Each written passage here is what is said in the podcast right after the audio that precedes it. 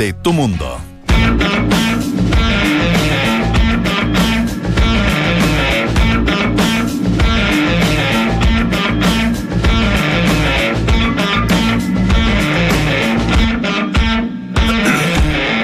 No paran los coletazos. Como era de esperar, sin atención a la prensa, ha comenzado una de las semanas más críticas que ha vivido Colo Colo en los últimos años. El conflicto generado por Julio Barroso y que desestabilizó aún más un camarín que ya venía fracturado, ojo ahí, vive horas de alta tensión.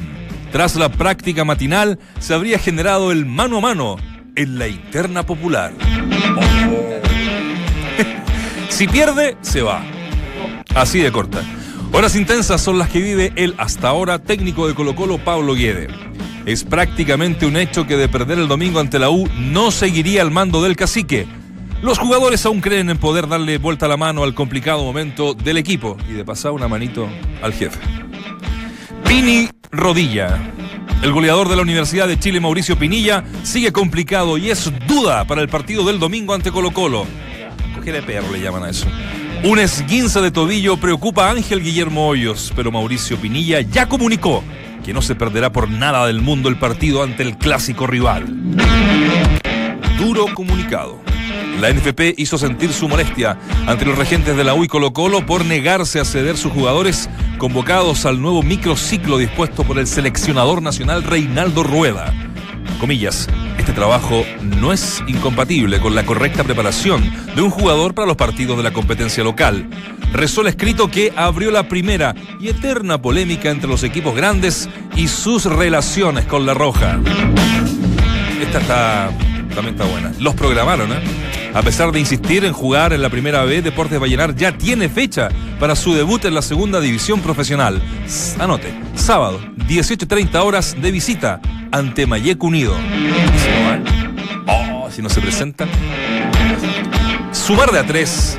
Con la intención de sumar sus primeros tres puntos, la Roja Femenina sale a la cancha este martes para enfrentar a Uruguay. Todo lo que debes saber de la Copa América en nuestra sección del torneo femenino de fútbol que se realiza en nuestro país. Aquí arranca una nueva emisión de Entramos a la cancha en Duna 89.7. Escuchas, entramos a la cancha. Escuchas al mejor panel de las 14, junto a Claudio Palma, Dante Poli, Valdemar Méndez y Nacho Abad.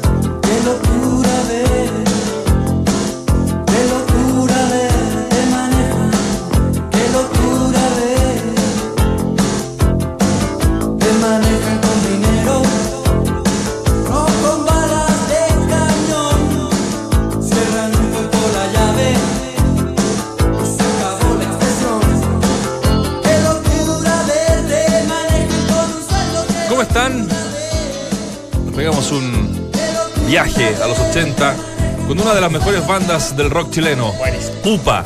¿Ah? ¡Upa!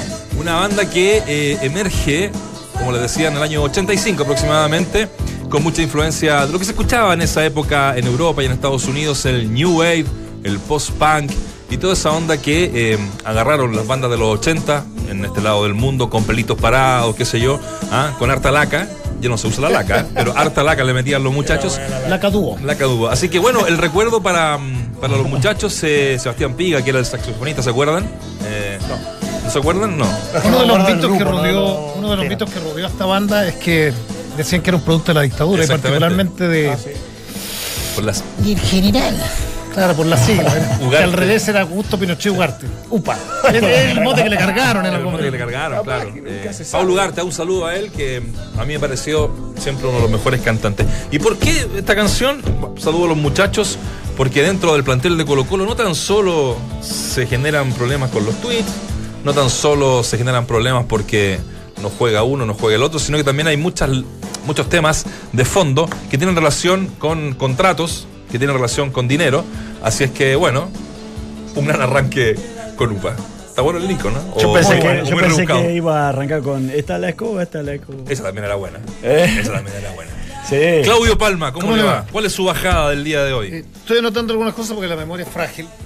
Colo Colo es un equipo político, históricamente político, usufructuado por la derecha y por la dictadura militar en algún minuto. ¿Qué es lo que sucede con, con los elementos del espectáculo? Que cuando hay dictaduras de izquierda o de, o de derecha, eh, toman, toman el deporte. Sabido que en Argentina el Mundial del 78 tapa una serie de atrocidades que estaban Propio del pasando. pueblo.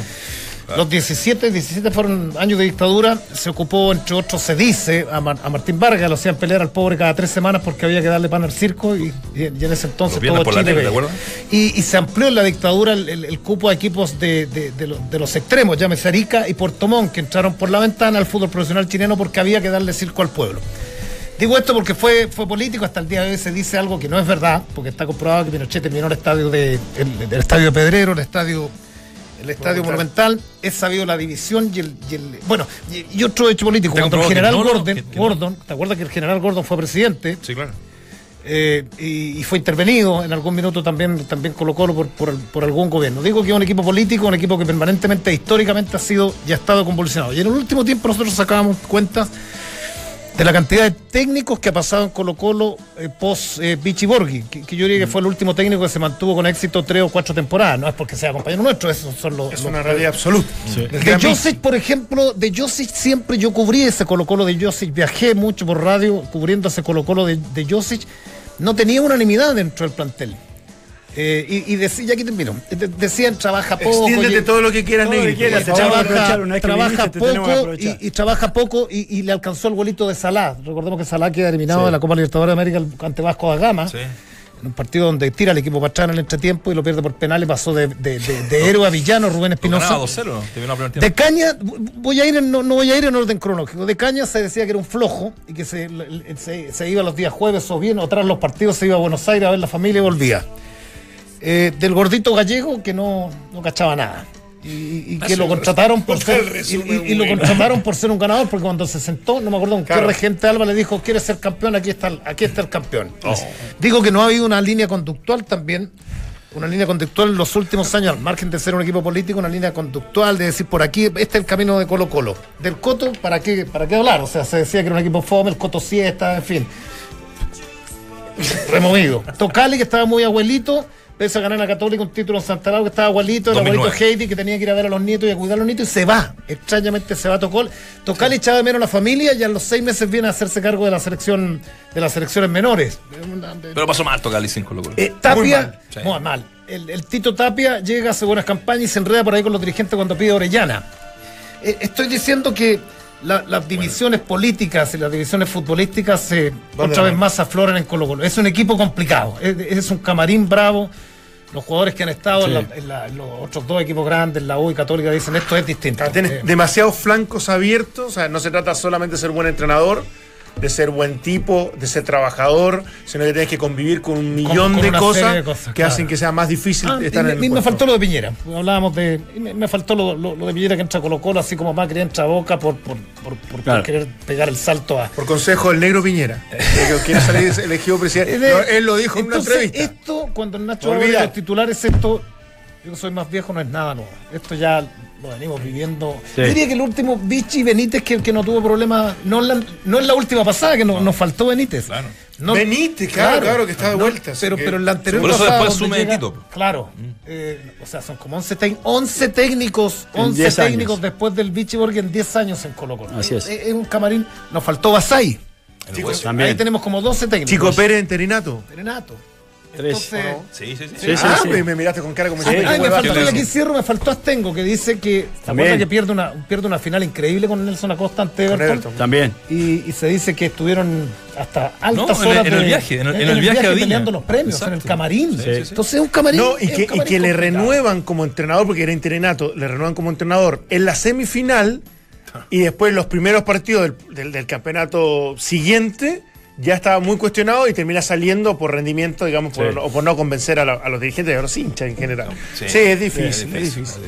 Y, y yo creo que a esto yo le sumaría eh, que la presencia de Guede y de Moza es una bomba, de tiempo, por, por- por carácter, por personalidad, por forma.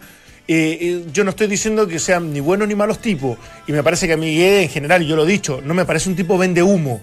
Porque yo he escuchado muy buenas referencias de muchos de sus jugadores y mucha de la gente que ha estado cercana en que eh, definitivamente trabaja. Lo de él tiene que ver con otras cosas que hay que tener para ser un entrenador de, de un equipo como este. Porque si tú en algún momento te empoderas tanto de esa autoridad, en definitiva y a la larga terminas Es con que- un grado de soberbia tomando decisiones que no son solamente que, que te que lo, competen a ti. lo de él no es solo autoridad. Yo el otro día dije lo que yo pensaba así a priori de, de- de- de que cuando Bielsa dice un loco, no, el Bielsa tiene, tiene problemas. No psicólogo, un psiquiatra. Hay, hay- hay otro tipo de problemas. Sí, sí, sí. Y si uno ve la cantidad de jugadores que ha dirigido que que todos hablan bien. ¿Te acuerdas que conversamos con, eh, con César Cortés en algún minuto? Me enseñó a ver el fútbol de forma Sí. distinta. Sí. O sea, en eso no hay duda. Yo también, yo, yo, yo siento Yo que no sigo es un pensando buen que es un buen técnico. Pero lo otro ni siquiera va, y que, que Valdemar re- regularmente dice habilidades blandas. No, él tiene un problema de, de emocional que lo que, que mata al entorno. Se mata a él y mata, y mata, y Por mata al eso, entorno. por eso se hace imperiosamente necesario que Colo Colo tenga una estructura, porque eh, acá hay dos personas que,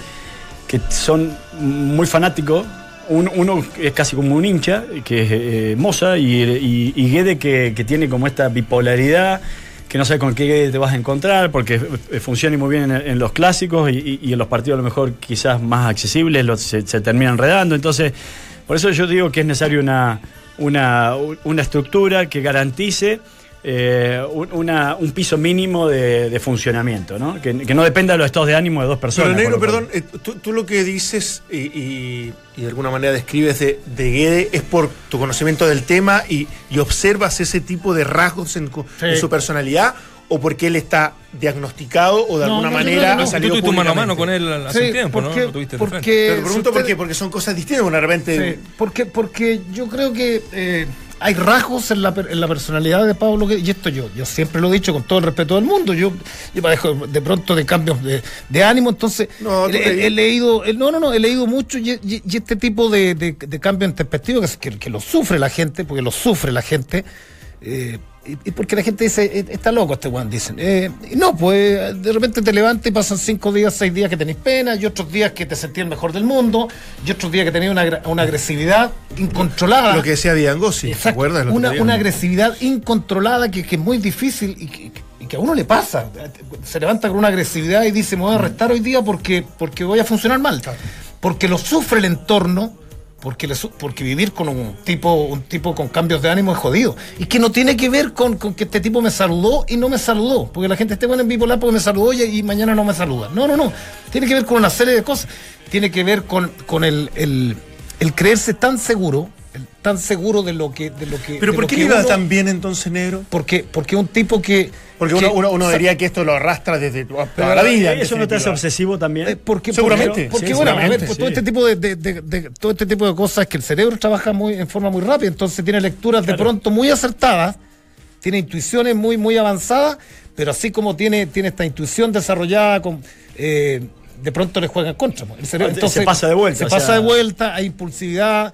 Entonces, Eso es lo que a mí me parece que le, le sucede con los equipos una- más accesibles, que se termina enredando porque termina cambiando a jugadores de puesto y, y- y enredándolo más que aclarándolo. Y sin embargo, en los, supercla- en los, o en los clásicos, en los partidos donde tiene un rendimiento realmente extraordinario, funciona todo muy cercano a lo esperable, incluso anticipándose a la propuesta del Porque de pronto los rival. debe preparar de forma muy distinta. Yo creo que eh, quizá en eso ya es más fácil hablar con los resultados arriba, pero de pronto, y del fin. Y, y- Ahora, Él lo dijo sí antes del partido, ¿ah? que, Ah, que eso lo- de los partidos más difíciles. Fin, Los- eh, Los partidos con equipos que supuestamente son claro, más, Son inferiores. chicos, son inferiores, eh, Ahora, le lo, lo más. que, más allá de la, de la parte hablando, yo coincido con nuestro compañero el Vichy Borghi, yo creo que tiene mala lectura de partido. O sea, que, que es un tipo estratega, eh, un tipo innovador, eh, pero, pero si tú si tú adviertes regularmente, no, no, no soluciona las cosas desde el banco, más allá que hay una conform- mala conformación del plantel y que el banco no ni siquiera está a un 50 de lo que de la calidad de los que están de los que están jugando. Pero, pero yo cerrando el tema, si ustedes un poquitito leen y se van a encontrar con que un tipo omnipotente de estos que él es así, voy a ser campeón, voy Claro. que, que Con cierta soberbia, decís vos. pero o no, es soberbia, pero claro, no, ¿no? es soberbia, es que te crees tanto el cuento que tú dices, yo lo hago de taco, yo soy el mejor, y uno leyendo, yo leyendo muchas entrevistas de él, donde en algún minuto le dice a Moza, eh, voy a pelear la- el mundial, el, no sé, el mundial de clubes, voy a ser campeón acá, voy a- Arregló premios por eso. Arre- claro, Sí. entonces Bueno, pero conociendo un poco su historia, exacerbada. que algo nos contaba también fuera de micrófono cuando estuvimos con él, él vivió como jugador una vida bastante Otro- al límite. otro agregado, Sí. los excesos, Por eso que te son digo, él- él vi- parte de, de él, de- de- sí. de los Él- estados de los estados maníacos. Por eso yo te digo, él vivió una, una- una vida bastante al límite. Que, que, bueno, que ¿En nos qué di- sentido, perdón? eh, En muchos sentidos. No- no- no- nos En dijo, todo el sentido de la palabra. Nos dijo nosotros. Sí, Ah, sí. Nos dijo nosotros, yo ya la viví toda esa. Hace tiempo que no lo tengo. Pero bueno, eso habla también de cierto rasgo de, de personalidad, ¿no? Entonces, De- eh, que, que también ¿Es- te marca. ¿En su vida privada? Sí, cuando era jugador eh, tuvo mm, muchos, eh, eh, Pero no sé si muchos, tuvo problemas de cierta indisciplina, ciertas cosas extrafutbolísticas que en su momento le pegaron y fuerte y que, y que, bueno, es cuestión de investigar un poquito porque se conoció incluso a, a nivel nacional en Argentina y este y bueno, y todo eso él trató de, de meterlo bajo el fondo o dejarlo o quizás ya está alejado de todo eso. Pero bueno, habla de que no le ha sido fácil, a lo mejor esa parte que, que tiene que lidiar con el técnico de fútbol, eh, eh, con la apariencia también que, tiene que dar un técnico de fútbol eh, y, y con, la- con el manejo que muchas veces tenés que tener para no. ¿Sabes para qué? no A mí me, me- me queda la sensación que, que pasa un poco con Bielsa. No lo quiero llevar a ese nivel porque no me parece que tenga ni el estatus actualmente, ni el presente como para realizarlo, incluso hasta el- con el mismo San Paoli. Yo creo que, soy- que- que yo creo que él sí es, ha sido más inteligente emocionalmente para, para- para cambiar ciertas cosas. Pero técnicos como él conviven mejor con planteles jóvenes, amoldables y adaptables a sus cambios de temperamento, de, definiciones. Cuando tú eres de ese tipo de rasgos de personalidad y tienes que lidiar permanentemente con tipos de, de gran figuración, de gran experiencia, de jerarquía y que en definitiva te- no solamente te pueden cuestionar, sino que te hablan de un liderazgo casi horizontal, me parece que termina chocando no solamente tu relación con ellos desde la autoridad y desde el poder, sino que desde la manera de jugar. Entonces, para mí, para mí la llegada a San Lorenzo y, y- y específicamente ahora en Colo Colo tiene que ver con eso. Y eso, y eso me hace entender a mí en el tiempo del por qué Marcelo Bielsa elige planteles, equipos y selecciones que están más cercanas a ese tipo, a, a esa descripción, que a todopoderosos que en definitiva no, no, no, no, no conllevan bien con su, con su forma de liderar. La vamos a seguir con Colo Colo en la segunda, en la segunda media hora, pero estamos en contacto porque el fin de semana se viene un, un lindo partido, el partido que todos esperamos, ¿no? Durante el año, que es eh, Colo Colo con la U y estamos con eh, uno de sus máximos ídolos, Diego Rivarola, ¿cómo estás? Bienvenido a Entramos a la Cancha, te saluda Nacho Barca, estamos con Palma, Waldemar Méndez y Dante Poli. Hola muchachos, ¿cómo están? Un gusto hablar eh, con ustedes nuevamente. Bien, bien, estamos acá contentos, esperando con ansia, como me imagino ustedes también, este, este partido del domingo. Mira, eh, vamos a conversar de varias cosas, pero quiero partir por esta mm, iniciativa que tienen ustedes eh, y que han hecho hace ya bastante rato eh, y que lo hemos comentado acá y lo hemos alabado a, nivel de club con, con los hinchas, ¿no? Con los hinchas. En algún minuto lo- los niños podían entrar gratis, es decir, y ahora están con esta captación de hinchas para, entiendo, jugar un preliminar, ¿no? El- el día del partido ante Colo Colo. Así es, eh, no es contra Colo Colo, es eh, el 29 de abril contra Ah, la U de perfecto, perfecto. Eh, sí, es, la verdad que bueno, es el segundo año que lo hacemos. Eh, efectivamente, a través del el año pasado, a través del área de marketing comercial del club, un poco nació esta idea de cómo acercar eh, a nuestros hinchas al club. Y dijimos, bueno, qué mejor forma que jugando el fútbol. Y qué mejor forma, que también acercando a los ex jugadores y, y uniéndolos. Y bueno, salió esta idea de jugar, ir a buscar esa U de todos los hinchas, que lo vamos a buscar por todo Chile, que va a enfrentar a la U de todos los tiempos, donde juegan todos los históricos del club. Bonito, ¿eh? Bo- bonito momento para, para los hinchas, que digamos, para la gente que, que vaya a ese partido. Claro, qué bueno que nos aclaraste que es para el partido eh, subsiguiente. Eh, una semana que tú viviste, digamos, eh, a Concho, siempre te fue relativamente bien en los clásicos con, con Colo Colo, eh, con esa eh, inolvidable, ¿no? Cuando haces un gol en el Estadio Monumental, Arcosur, te cuelgas de la reja, levantas la camiseta de la U y tenías a Goku debajo. Eh, ¿cómo, ¿Cómo olvidarlo? Siento, me imagino que es muy distinto lo que lo, lo, lo vives desde afuera, pero con la con el bichito y con las patitas ahí como con ganas de entrar al estadio, ¿no? A la cancha. Y sí, esos son, esos son los partidos que uno eh, extraña, ¿no? Eh, uno por ahí cuando deja el fútbol, hay muchas cosas que no extraña, pero una de las cosas que, que más extraña son este tipo de partidos, que genera algo distinto Eh, creo que los que tuvimos el privilegio de jugar ese tipo de partidos, eh, podemos decir que es algo totalmente distinto, que genera una adrenalina absoluta. Eh, es fútbol máxima expresión, porque bueno, es, es el partido más importante del año del país. Y bueno, siempre se genera algo distinto a través de este partido. Diego, un gustazo saludarte tanto tiempo sin hablar contigo. No, no, no nos hemos encontrado ni la liga. An- Antes teníamos opciones por lo menos de, de- de ver que todavía es inagotable tu talento ahí en, en- en la delantera de algunos equipos ahí No, en, la LIF. Bien, compadre. no, no nos hemos juntado porque vos sos más grande, por eso. Yo estoy jugando más abajo. claro, yo ya estoy en dorado y tú te quedaste en, en senior, increíble. Así, así es la vida. Te fuiste justo, te fuiste justo. Justo me fui. Hay que retirarse con dignidad, ya que no lo hice en el profesionalismo, lo hago acá en el amateur. Oye, Diego, que, ¿sabes qué? Yo, yo, yo lo digo más de- desde el mito urbano, pero porque no tengo unas estadísticas específicas, y a lo mejor tú como jugador tuviste otra experiencia, pero da la impresión de que en los últimos años la U llega mejor, está mejor posicionada en la tabla, pero por alguna u otra razón, desde el juego también, evidentemente, eh, lo equipara Colo Colo y logra sacar adelante, a pesar de que pudiese estar viviendo un momento de crisis institucional, cosa que está ocurriendo ahora. Eh, ¿cómo, cómo, ¿Cómo se percibe eso y cómo se trabaja algo que es bastante intangible en definitiva? Bueno, vos, vos que al final este tema de los clásicos es bien complejo de analizarlo, ¿no? Muchas veces hemos hablado de esto mismo y, y- y no necesariamente el equipo que mejor llega es el que gana. Claro. Eh, yo creo que yo creo que justamente ahí está el error. Eh, muchas veces se analiza los momentos y yo creo que en este tipo de partidos más que los momentos vos tenés que analizar los jugadores, los jugadores que tiene cada equipo y es ahí donde meten la diferencia. Eh, yo creo que los jugadores son los que toman la re- responsabilidad en este tipo de partidos donde algunos marcan una diferencia y por eso hay- hay- también vos si te pones a fijar durante la historia, en- ojo en ambos en ambos clubes hay jugadores que se repiten tanto de Colo como de la U que han sido eh, muy clasiqueros. Claro. y, y eso creo que marca un parámetro también marca un parámetro que este tipo de partido no es para cualquiera.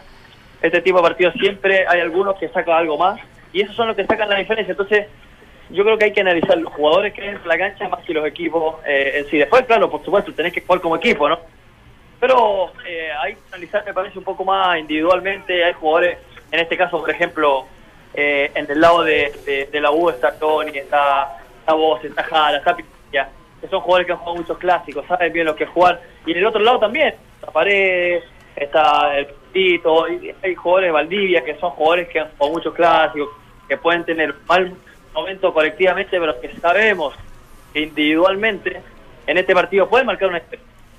Ahora, Diego, un gusto saludarte, Waldemar, por acá. Eh, eh, en este, en este superclásico que se viene, eh, creo que la U tiene más la obligación de ganar. Eh, y lo digo porque por el momento que vive una y otra institución. Ahora, eh, como contraparte, Colo Colo viene con un altísimo porcentaje de rendimiento eh, en, los super- en los clásicos en realidad. O sea, viene ganando todos los partidos importantes o lo que realmente por allí este, son ante su archirrival. Entonces, desde ese punto de vista, la, Universidad de Chile, eh, no sé, ¿cómo lo van a plantear? ¿O esto pesa de alguna manera? Guede le ha ido muy bien en, en lo- en los clásicos y sobre todo ante, ante la Universidad de Chile. Hay una historia también que la U tiene que cambiar, eh, independiente de las individualidades que tengan ustedes o que tenga, que tenga Colo Colo. Es que, eh, mira, yo, yo te entiendo la pregunta y te la voy a hacer muy simple. Sí. Eh, acá, por lo menos, José en la U, en Colo Colo, la obligación de ganar el clásico es siempre. Vengas bien, vengas mal, eh, vengas último, vengas primero. O sea, si vas primero tenés la obligación porque, porque eh, si no te caes. Si vas último porque es la única forma de salvarte. Si venís bien, eh, porque tenés que seguir bien y sabés que si perdés el clásico se te complica. Si venís mal porque es la forma de salir. Entonces, eh, hay que salir a ganarlo siempre este partido. Siempre. Y entonces, ¿por qué no lo ha ganado después- tanto la Universidad de Chile en el último después- tiempo, digo? ¿Por qué, por Bueno, qué le ha costado tanto a la Universidad de Chile? Pero esa, esa, esa- está bien, pero esas son estadísticas que, que después, durante el, el partido, eh, transcurre una- un resultado final. Pero vos como equipo, como institución, tenés que salir a ganar siempre este partido. Después en la cancha pasa cualquier cosa, de- hay distintos grupos de jugadores, yo siempre lo digo, eh, en este tipo de partido para mí eh, eh, es, es fundamental el grupo, cómo asimile este partido y cómo enfrente ese partido. Muchas veces tenés un grupo de jugadores que asimila muy bien este partido, unas generaciones, y te gana dos o tres años seguidos. Nosotros, por ejemplo, yo me acuerdo haber ganado en el Monumental dos o tres años seguidos. Ganamos en el 2021, la última vez que ganamos. Y eso no se volvió a hacer. Eh, No. ¿Y por qué esos tres años ganamos seguidos? Bueno, también porque hubo un grupo de jugadores que tuvo la capacidad de imponerse ante esa situación también. Mm. Ahora- Y a veces cuesta, a veces cuesta tomar esa. Y, y- y siempre hay un peso, siempre hay un peso atrás. Eh, la U, por supuesto, que ahora tiene esto de que no gana hace varios partidos un clásico. Por supuesto que la responsabilidad es un poco eh, en ese sentido. Eh, al final, si vos te, le vas a, a la gente de Colo Colo y tiene la responsabilidad también y la necesidad de ganar, porque si no, eh, queda mal la embarrada de por qué está. Pero, hola, hola Diego, gusto en saludarte.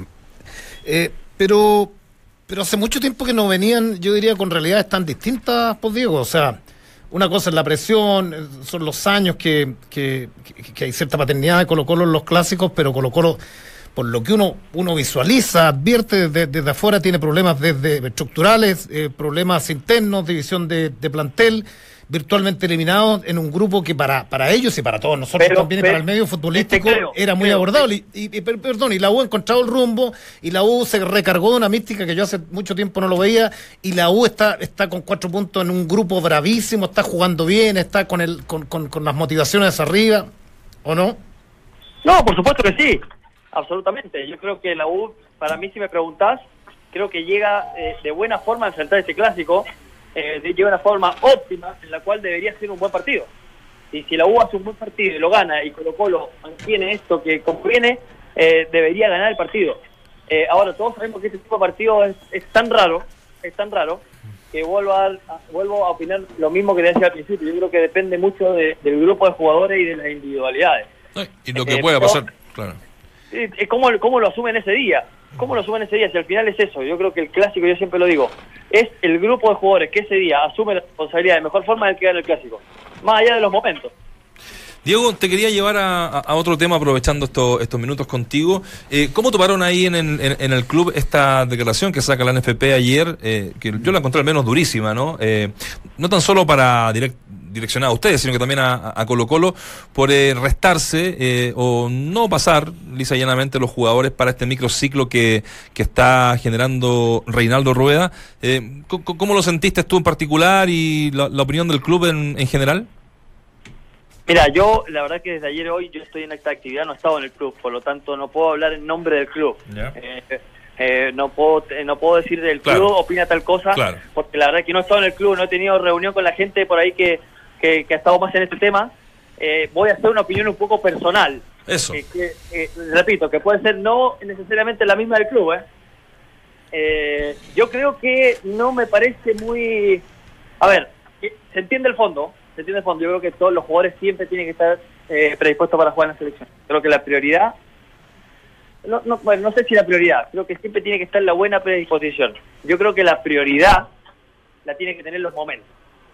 Y me parece que hoy, hoy, yo esta vez, eh, me parece que si mí me tuviese, que tuviese que elegir, yo hoy elegiría efectivamente que se queden. Nosotros como club estamos jugando, y me imagino que Colo Colo también, algo demasiado importante, no solamente para jugar un clásico, sino a nivel internacional, que nos estamos jugando Copa Libertadores, y después, después nos critican porque no jugamos bien la Copa Libertadores, eh, y, y sabemos que este, este tipo de situación en este momento de los jugadores para mí, eh, para mí no está bien. No está bien. Yo si le tengo que dar prioridad, eh, le doy a los clubes. Creo que esto es una prioridad de los clubes. Después se entiende en otros momentos la prioridad por la selección, pero en esta vez para mí, para mí está bien la U y Colo Colo. Para mí yo hubiera hecho lo mismo si me hubiese tocado eh, tomar una decisión a mí.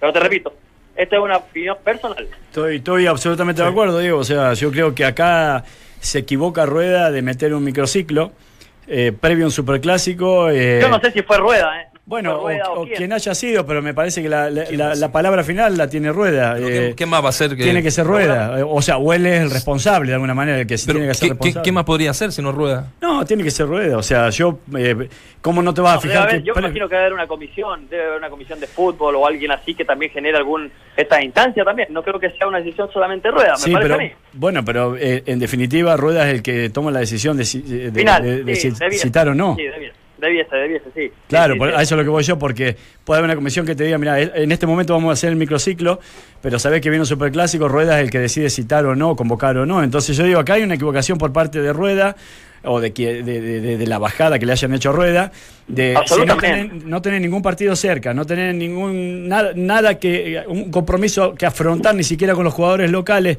tan tan próximo, ¿por qué no correrlo a esto y darle cierta eh, No, más que correrlo, yo creo que lo bueno, porque al final también esto repercute en este tipo de, de cosas que hoy estemos hablando de esto, cuando en una semana en la que tendríamos que estar enfocados en otras cosas. Esto tendría que haber estado estudiado desde antes para mí. Sí, absolutamente. Eh, ver una planificación, decir, eh, acá está el superclásico, es, es imposible casi que los clubes te lo pasen. Mm, sí. Eh, hay partido de Copa Libertadores trascendente estas últimas, estas dos semanas, en la cual los clubes están jugando a nivel país, eh, seguir o no seguir la Copa Libertadores, que después todos criticamos.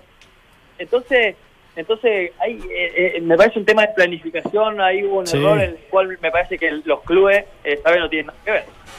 Oye, Die- Diego, eh, tú, tú que fuiste jugador, eh, ídolo del club, eh, está de más decirlo, ¿cómo lo, lo siente, por ejemplo, Arancibia, que era uno de los convocados, ¿no? Y que sí fue cedido a este microciclo.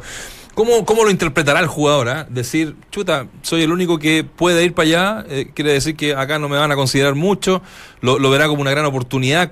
¿Cómo sería ahí la, la, la cosa si, si te hubiera pasado a ti, por ejemplo? Ah, Yo creo que, a ver, uno cuando, uno cuando es jugador de fútbol eh, tiene que asumir las posibilidades y los momentos que les toca. Eh, y, y eso es lo que te hace crecer. A ver, yo, eh, primero que nací un jugador joven, que todavía tiene mucho que aprender, eh, tiene mucho que mejorar eh, y seguramente a lo mejor no le tocó este año, a lo mejor puede despegar el próximo, nunca se sabe. Eh, creo que hoy tomar una determinación en su cabeza, teniendo 19, 20 años, pensando, ay, en la U ya no me quieren, sería una equivocación. Yo creo que hoy lo que tiene que hacer Arancibia, si ve que en la U eh, a veces no tiene mucho espacio y tiene esa posibilidad de la selección, de hoy día feliz a la selección. Feliz me jugaría mi opción y si después me toca algún día que me vea el técnico de la selección, ojalá a mí a los 18 años, 19 años me hubiera llamado alguna vez un seleccionado. Mi- Mirá lo que pasó con Volado, o sea, Volado no estaba tan considerado ni Colo Colo ni en Católica, fue y después fue una de las de la figuras de los jugadores que, que tuvo cierta connotación en esta doble fecha FIFA, ¿no?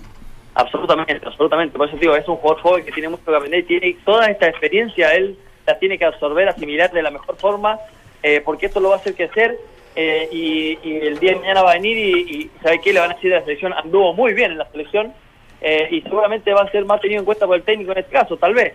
Yo creo que eh, por parte de él me parece sería muy inteligente aprovechar al máximo y no pensar que no es la U, entonces por eso me mandan a la selección. Diego, eh, ¿qué, impresión te queda eh, esta nueva versión? No sé si se llama la nueva, pero eh, de lo que está realizando y, que describía muy bien en el negro, de, de un equipo competitivo, con dinámica, eh, con buen juego, con, con- con- con fundamentos y argumentos súper sólidos.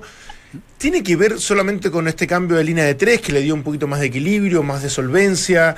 ¿Tiene que ver con, con una propuesta un poquito más osada y, desde el conocimiento intrínseco de los jugadores, después de un tiempo en el proceso? ¿O, o- o tú sientes que solamente se intervinieron ciertas cosas y eso permitió que, que el equipo mejorara o no estaba tan mal? Porque yo sí era bastante crítico de cómo venía jugando la U hasta, hasta el comienzo de esta temporada. Mira, yo creo que es un conjunto de cosas, ¿no? Sin duda que la U no venía jugando bien, tampoco era desastroso. No, Entonces, no. cuando un equipo no es desastroso, eh, hay cosas que se pueden mejorar. Yo creo que hay equipos en los cuales ya no puede mejorar y tenés que hacer cambios drásticos. Y hay equipos que con algunos cambios significativos o medianamente significativos pueden mejorar. Y, y yo creo que con la ayuda de la alza, algunos jugadores también. Yo creo que eh, la ayuda de la alza de Botellur, de Lolo Reyes, de Johnny, que tiene este, este semestre, de Pinilla, eh, bueno, varios más que están, me escapan, Eche- Echeverría. Pizarro que mejoró mucho. Pizarro, el mismo Cara. Eh, entonces yo creo que la alza de ellos también, más este cambio, creo que ha sido este conjunto de cosas que le ha, le ha permitido a la U mostrar una cara que a lo mejor la tenía un poco escondida, que no estaba tan tapada, que la necesitaba desarrollar. Y me parece que ahora, con estos cambios, con ganar este tipo de partidos, se ha, se ha juntado un par de cosas en la cual ya la confianza se ve dentro de la casa. Diego, eh, eh, ¿cómo es la relación de ustedes con Hoyo? Te pregunto la tuya, como la de Ronald Fuentes y, y- y, este, bueno, y, el- y el técnico que, que hoy por hoy rige un poco los destinos del, del plantel. Y te lo pregunto porque muchos han especulado que hay, hay algunas di- diferencias entre Ronald y a lo mejor y Hoyo, entre- que algunos jugadores llegaron sin la veña de Hoyo. No sé si podés aclararnos algo de eso. Mira, yo, yo voy a ser súper honesto en esta respuesta. Sí. La- eh, acá eh, Ronald y yo tenemos puesto dentro del club totalmente diferente. Sí. Él tiene un puesto que está mucho más cercano y directo a él, en la cual ni siquiera yo me meto. Cuando ellos se encierran en su oficina, yo ni entro. Eh, cuando se encierran en el camarín, tampoco. porque me, no me corresponde y quiero que tampoco me meten. Por lo tanto, eh, no sabría decirte si es buena mala o no sé qué. Eh, sí puedo decir, por lo que uno ve, es normal. No veo la onda ni nada. Siempre se saludan, también hablan mucho. Por lo tanto, debería decirte que es buena.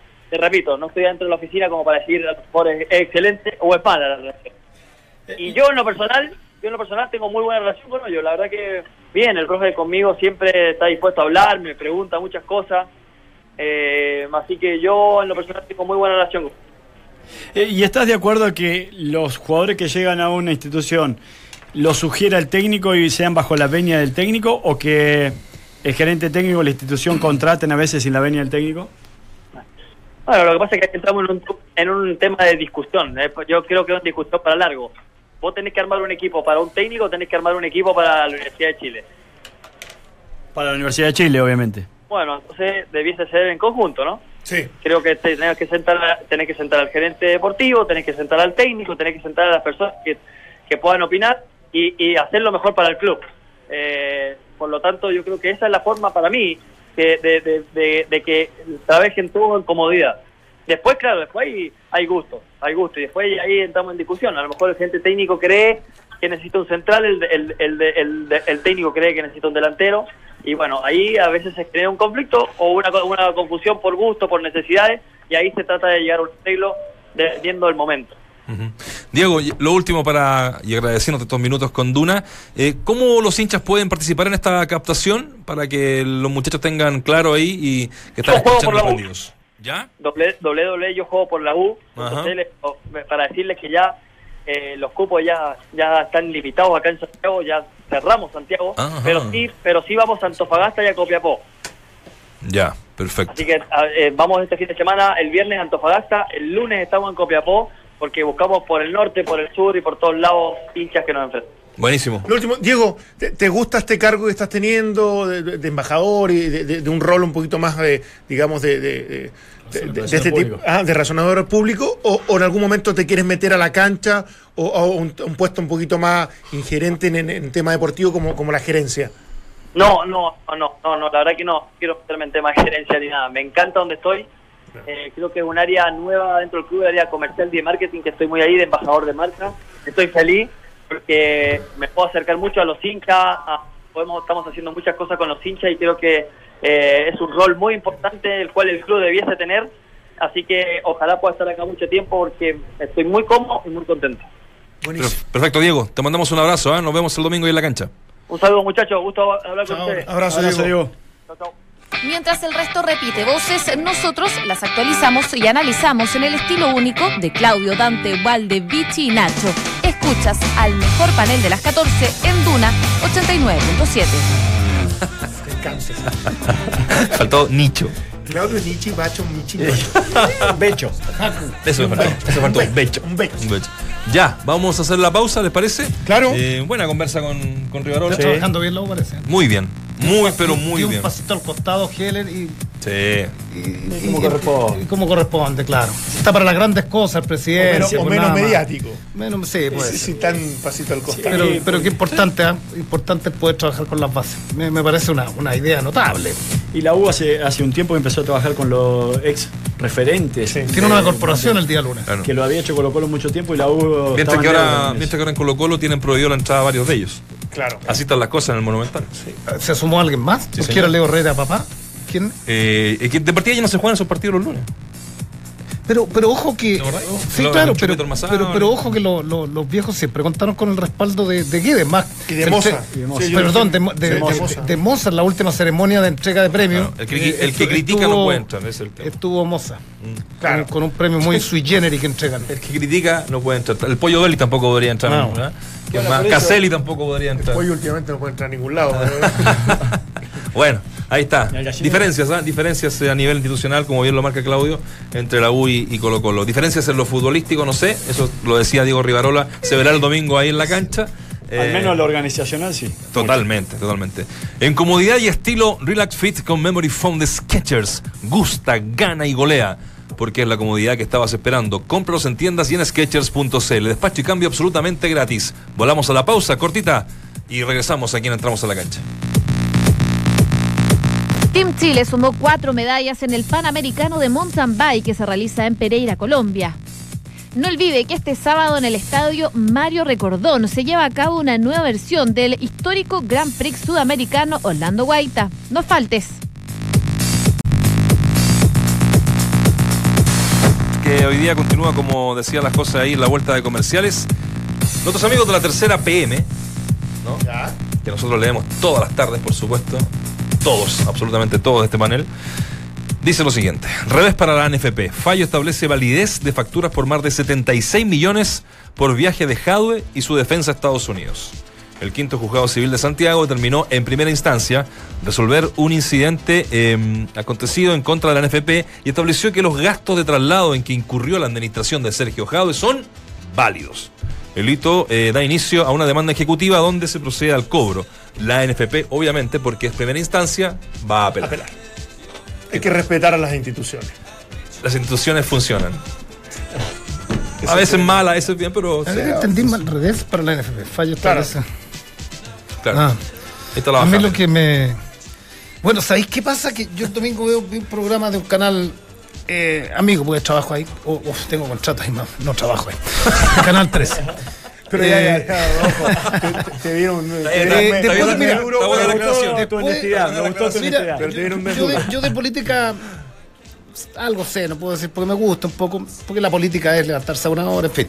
Eh, hacemos política todo el día.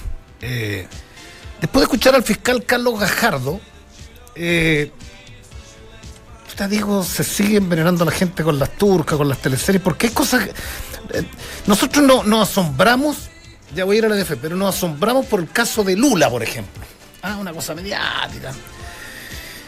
Pero la, la renuncia del, del- del fiscal Gajardo, donde acusa presiones a los altos mandos de, de- de- de los jueces a nivel nacional, de políticos, porque él estaba investigando el tema de Iván Moreira. Sí.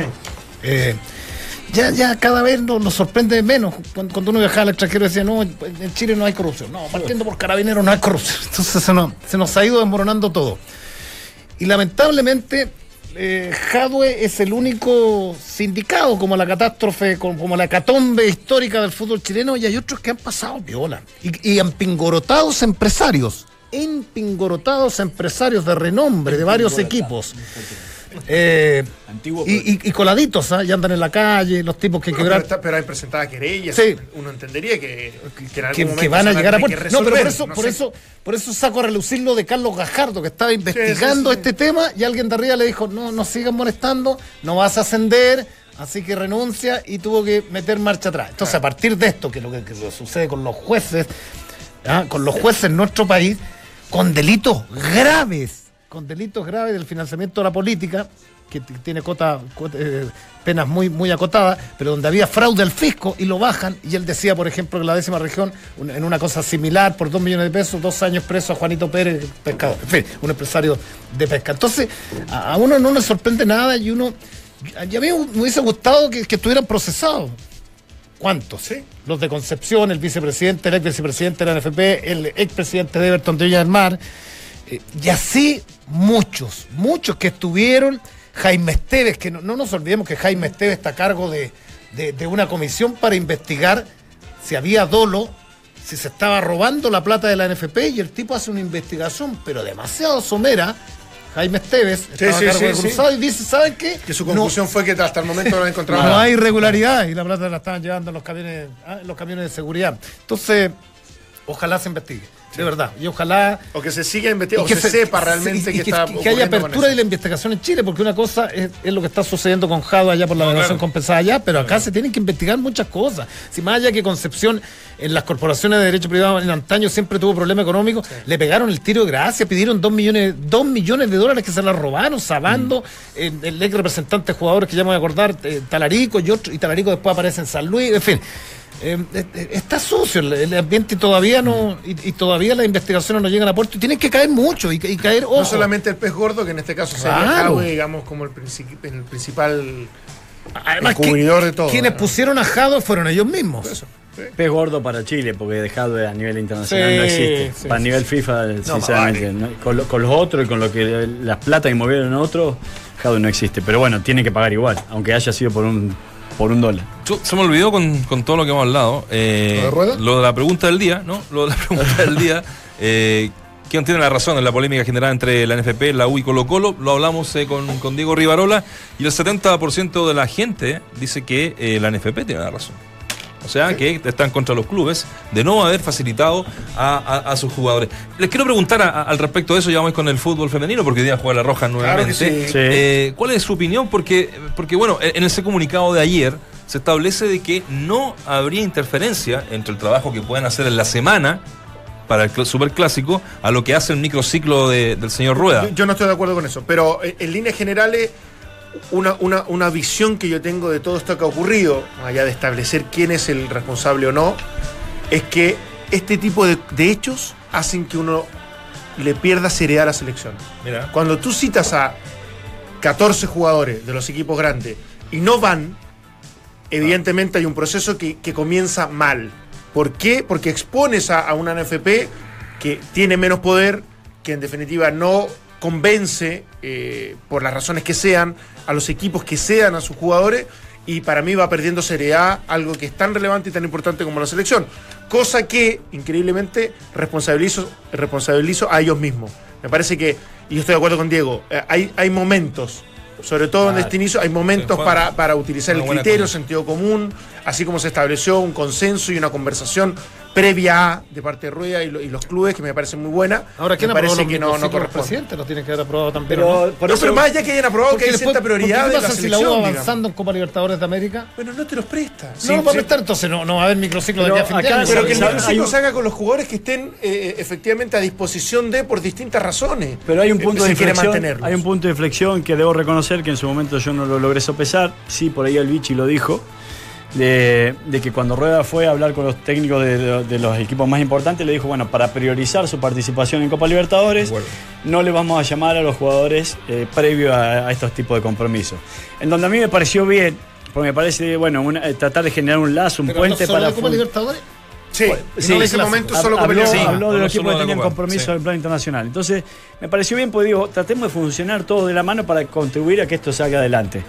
Pero sin embargo, después, claro, eh, y el bicho lo dijo, sí, pero ¿qué pasa si viene el de Calera y me dice, bueno, me sacás a Gabriel Arias tres días y, y yo tengo que jugar también un partido que para mí es importante, no el plan Esto internacional? es viejo también, ¿eh? Claro, eh, entonces, acá eh, No, pero, hay pero una... el fondo es el mismo. Claro, pero hay, hay un error ahí de a lo mejor de, de- de hacer esto conocido o, de, o de- de- de darlo publicidad de alguna manera, no publicidad, sino eh, hacerlo mediático a, esta- a esta- a estas conversaciones. Eh, y a la larga le termina pegando. Pero en lo que sí hace seguir perdiendo piso a la NFP y por ende a Rueda, porque para mí es la cabeza visible o el responsable de esto, es que acá hay falta de planificación. O sea, no puede ser que previo a un superclásico y con los compromisos de Copa Libertadores que se le vienen a ambos equipos, le saquen Pero no, los jugadores más pero no- importantes. No, tiene que ver con planificación. Sí, tiene que ver con ¿Por planificación. qué? ¿Cómo que no? ¿Cómo no? Eh, ellos- ¿Cómo le van a meter, no, no, ¿cómo le van a perdóname. meter un microciclo? perdón, no es falta de No planificación. No defienda lo indefendible. Perdón, no es falta de planificación. Estás utilizando muy mal el, estás utilizando muy mal el concepto, porque ellos planificaron. Que lo hayan hecho bien o mal es otra cosa. Ah, planificaron mal. Es, Pero es no hay falta de planificación. Sí, porque a quién le cabe en la cabeza, si vos sabés que viene un superclásico, llamar a los jugadores. Eso, eso. es, es o falta de planificación o un error en la planificación. Llamalo como sea. Oye, mucha gente nos está mm, escribiendo, se prendieron con el tema, con la entrevista de Rivarola. Este es un tema Sí. que eh, nos queda candente, que nos quedan poquitos minutos, pero tenemos, como decía el negro Palma, eh, es histórico. Es algo que yo desde que tengo uso de razón, la relación clubes grandes, Sí. porque tú eh, das, en, das en el clavo, ¿ah? lo, lo de Arias, por ejemplo. Es Claro. absolutamente válido que también dijeran, No, ¿sabes qué? no. ¿Pero por qué no? No, ¿Por qué porque, no? ¿Pero por porque se valoriza de Pero es menos manera. importante un partido de la calera que un para clásico. Pero para Arias es muy importante estar en este microciclo. Y para el técnico de la calera. También. Yup. También Entonces- el jugador este de la selección es muy importante. Bueno, entonces eh, lo vamos a seguir, lo, lo vamos a seguir hablando durante toda la, semana. que una cosa con la otra. Eh, ojalá el clásico sea bueno, sí, porque si no, no valdría la pena todo este show. Ojalá sea bueno, de Metiponga. Va a ser buena. Va a ser buena. Oye, saluda a mucha gente que a nos está escuchando, que nos está viendo a través de nuestro streaming. Eh, por ejemplo, en Osorno nos están mirando. Eh, Denise, quien está ahí, una, una, una buena amiga del programa. Así que cariños para ella también. Eh, ya viene, se viene la sección que están esperando todas las chicas y chicos del país. Exacto. Es la Copa América Femenina Chile 2018 en Entramos a la Cancha.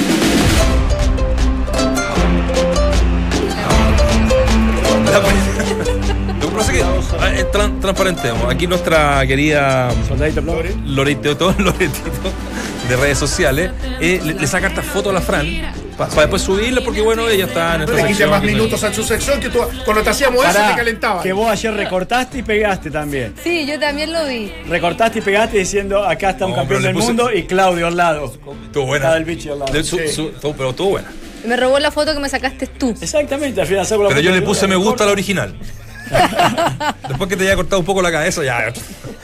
Juega la selección chilena, tercer partido de esta. Copa América. Eh, dos puntitos se ha sumado y eh, hoy día por los tres sí o sí, ¿no? Hoy día por los tres sí o sí juega la selección a las 7 de la tarde ante Uruguay. Un rival que en el papel se ve muy, muy abordable. Chile debería ganar los tres puntos y de esa forma ya tener un paso en la clasificación porque hoy día también juega Colombia con Perú.